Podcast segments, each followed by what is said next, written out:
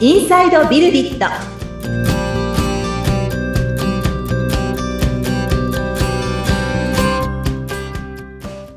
こんにちは。株式会社ビルディットの富田です。アシスタントの菅千奈美です。飛田さんよろしくお願いいたします。はい。よろしくお願いします。さあ、3回にわたって発信のお話をしていただきました。はい。はい。そうですね。あの、発信のそのスタイルの話だったり、その書くときに考えてることだったりみたいな話をしてきたんですけれども、ええ。そうですね、まあ、まとめというところでもあるんですが、ちょっと前回お話ししそびれてるところで、まあ、実際その書くことの発信の、はい。なんていうんですかね、この公開前っていうんですかね、はい。についても多少気を配ってることはあって、ええ。まあ、書いていく中で考えがまとまっていって構成されるみたいな前回話をしたんですけど、はい。あの、最終的に、これってやっぱりあの、なんていうんですかね、こう、多くの方の目に触れる可能性があると言いますか。はい。うん。で、えっと、まあ、あの、そんなにリスクと感じてこれを考えてるわけではないんですけど、うん。やはりあの、ネットで発信をするっていうことは、あの、そんなつもりで書いたんじゃなかったのにじゃないんですけど、はい。あの、うまく伝わらないうん。ことってあるとは思うんですよね。はい。はい。なので、そこは、えー私はですね、まあこれ多分一般的な書き手の方は皆さん気にされると思うし、思うしえー書き手の方だけではないと思うんですけど、まあ、例えば言葉遣いだとか、はい。まあ、言葉選びっていうんですかね。うん。はい。あのーちょっとそこは工夫をするようには、工夫と言いますか、あの、最終確認をするようにはしてますね。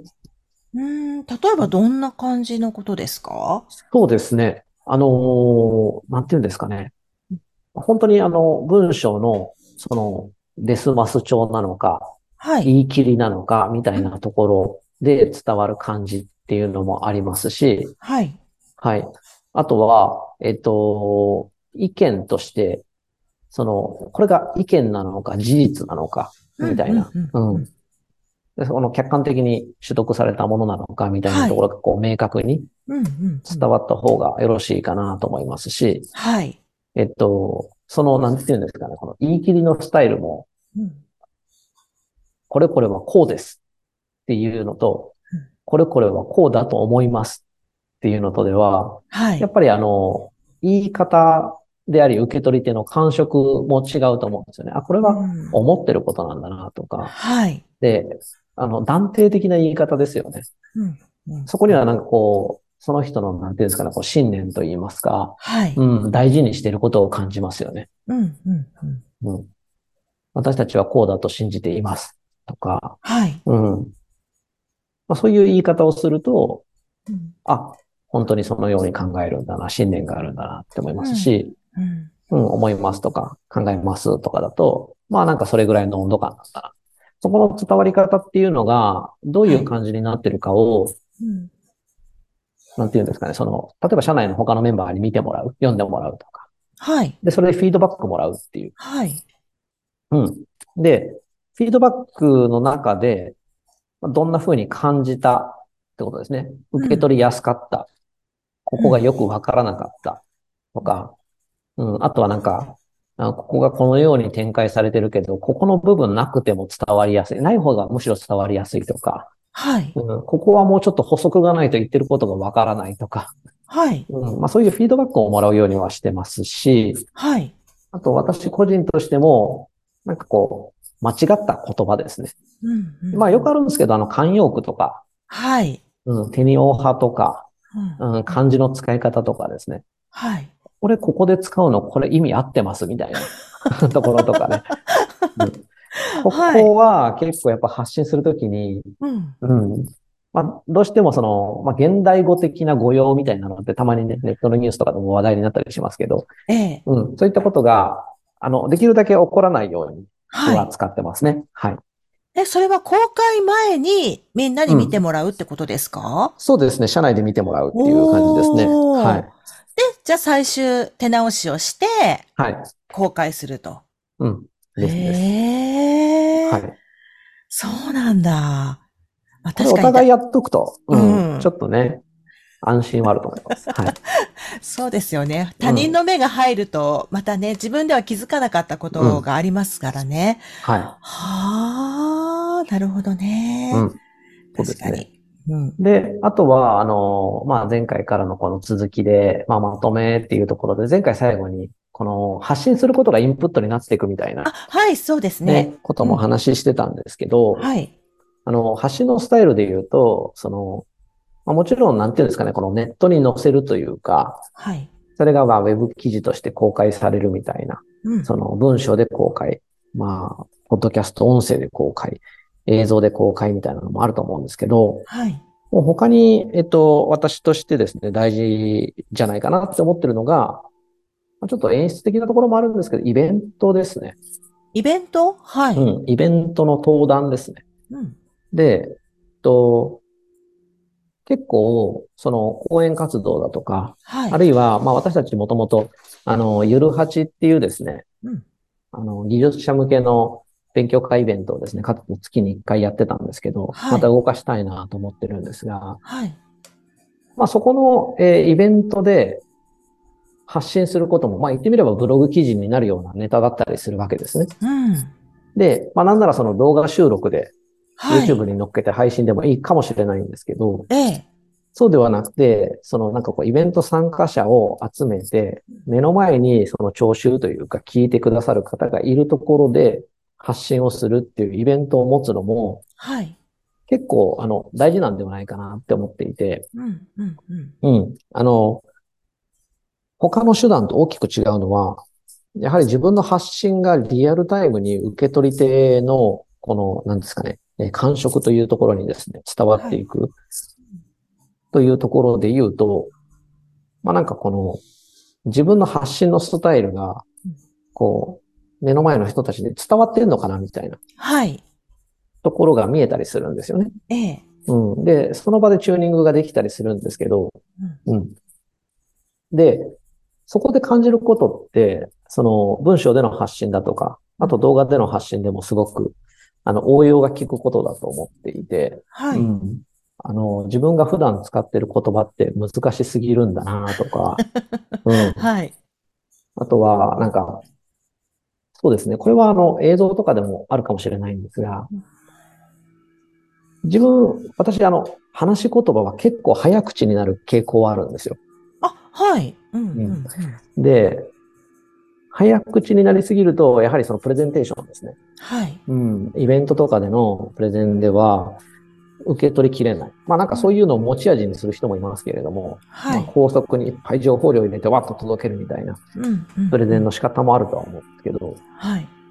先ほど、あれ前回でしたっけその、えー、10分、あ、1分300文字でした一分っけそうです、そうです。はい。はい。そうですね。それぐらいの情報量っていうのが多分ね、あの、受け取りやすいものとしてあると思うんですけど、うん。まあそういったところも、やはりこう発信してみることで伝わっていくし、はい。で、人間その集中してインプットできる時間っていうのも、あの、限界がありますので、うん。まあそういった意味では、あの、ライブで発信するっていうことに、例えばスライドをまとめるとか、はい。音声をその補足説明として伝えていく。うん。で、それが届くかどうか検証するっていうの一連のプロセスが結果としてやっぱインプットにもつながるし、うん。で、大きいのはですね、イベントやると、あの、大体登壇者のところに人が集まるんですよ。はい。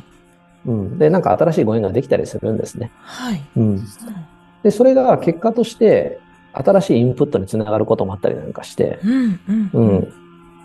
あの、富田さんが話してたこれですけど、みたいな。はい。これってこういう時にこうですよね、なんていうことを言われて。はい。 で、それは、あ、そうです、そうです。あ、さすがよくご存知ですねっていう話になることもあればう、んえ、そうなんですかと。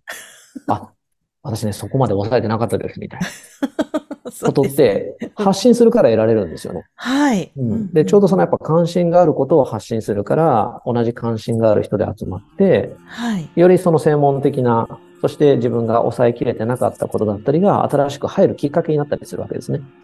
うん。うん。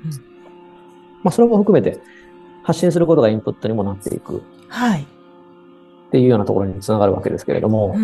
うん。そうですね。このシリーズの、まあ、まとめとしてはですね、私たちこの発信っていうのが、まあ、もともと、あの、第1回目ですかね、3回前にもお話しした時に、この私たちが何やってるかをこう知っていただくっていうのもすごく大事なことだと。まあ、なぜならば私たちがこの社会的に意義のあることをやっていると考えているので、うん。うん。まあ、その社会的に意義のある活動っていうのはどういうものなのかっていうことをぜひ知っていただきたいなっていう思いも込めて、うん。発信をしていくと。はうい。ん、いうところもあるわけですけれども、その手段が、こう、いろいろですね、受け取り手によっては、まあ、文章が良かったり、音声が良かったり、映像が良かったりと、うん、いうところもありますよっていう側面ですね。だから受け取り手に合わせて、あの、いろんな発信のスタイルがありますし、特に書くことに関して言うと、まあ例えばそのボリュームだったり、はい。文章の表現だったりっていうところで、まあちょっとこう、好みと言いますか、私の考えてるスタンス、スタイルがあるよというような話ですね。はい。で、あとはまあ最後にこの発信をすることで、このインプットにもなっていくとうん。いうところで、まあ、私たちがもともとそのビルディットとして大事にしているところっていうのが、この、まあ人の成長に関わるっていうところでもあるんですけど、うん。このバリューというですね、私たちが大事にしている価値観の一つに、えーライフのグランナーズっていうですね、私たち自身が、その、まあ、成長し続ける、学び続けると、うんうん、いうところを大事にするっていうところがあるんですね。はいあ。の、人々の、えー多くの方のその成長に寄与していきたいと考えている私たちが成長し続けるというか、学び続けるっていうコミットがないことには、やっぱり届かないと思うんですよね。はい。うん。っていうことを考えたときにも、やっぱり大事なのは、私たちからの発信。うん。うん。発信することで、それがインプット、インプットとなって、まあ私たち自身の成長にもつながっていくはい。ので、その発信っていうのを、その例えば、あの自分の中だけだったり、目の前の人だったり、まあまあもちろんそれはそれで大事です。あの、大事な一歩一歩だと思うんですけど、うんあの、うちのメンバーですね、弊社のメンバーにはですね、まずはその社内コミュニケーションとしての発信。はい。まあ、社内は、ね、安心安全空間としてですね、うんうんぜひあ、の自分の意見、はい。まあ業務の進捗だったり、うんうん。考えてること、振り返りだったりっていうのを、えーどんどん発信していくうん。うん。まあ、これもあの振り返りのツールの中でサポートしてたりするんですけど、私たちが作ってる。うん。自分たちが感じてることを発信していくことがインプットになると。で、ゆくゆくはやっぱりその、この発信の範囲を広げていくと。はい。うんそれが、えー取引先さんとの、うんえーコミュニケーションの中での、まあ、自分たちの意見ですよね。はアイい。デアの表明っていうのも発信ですしう、ん。直接の取引先さんに関わらず、まあこういった、ポッドキャストだったり、ブログだったりを通じて、不特定多数の方ですよね。はい。そういった方に発信していくってなるとう、ん。まあ、相応になってるんですかね。それは誰に向けて伝えようとしているのかだとか、うんどんな目的を持って伝えようとしているのかって考えることも増えていくんですが、はい。影響の範囲としてはどんどん広がっていくわけなので、う。うんん。まずは自分の周りからこうやって発信の輪を広げていくっていうところを大切にしていきたいなということで、はい。はい。これまで考えてきたことをちょっと4回にわたってお届けさせていただきました。はい。はい。 熱く語っていただきました。はい。はい。あの、富田さん、あのはーい。定期的にはいブ。ログもまた再開されているということですので、ぜひそちらも読んでいただきたいなと思います。ありがとうございます。はいよろしくお願いします。富田さん、熱かったですよ、最後。本当で すか はい。はい。またいつもとはね、ちょっと違った形で、はい、はいお話を伺えて、私も面白かったです。ありがとうございます。はい。みんなで発信していきましょう。はい。はい。番組を聞いてご感想やご質問、お問い合わせなどがありましたら、番組説明欄に富田さんの会社の URL を記載しておりますので、そちらからお問い合わせをお願いいたします。はい、えーこの番組は Apple Podcast、Google Podcast、Amazon Music Podcast、Spotify の各サービスでもお楽しみいただけます。番組を聞いて気に入っていただけた方は、えー購読、フォローの設定を入れていただきますと、最新エピソードが届くようになりますので、よろしくお願いします。はい。富田さん、ありがとうございました。はい、ありがとうございました。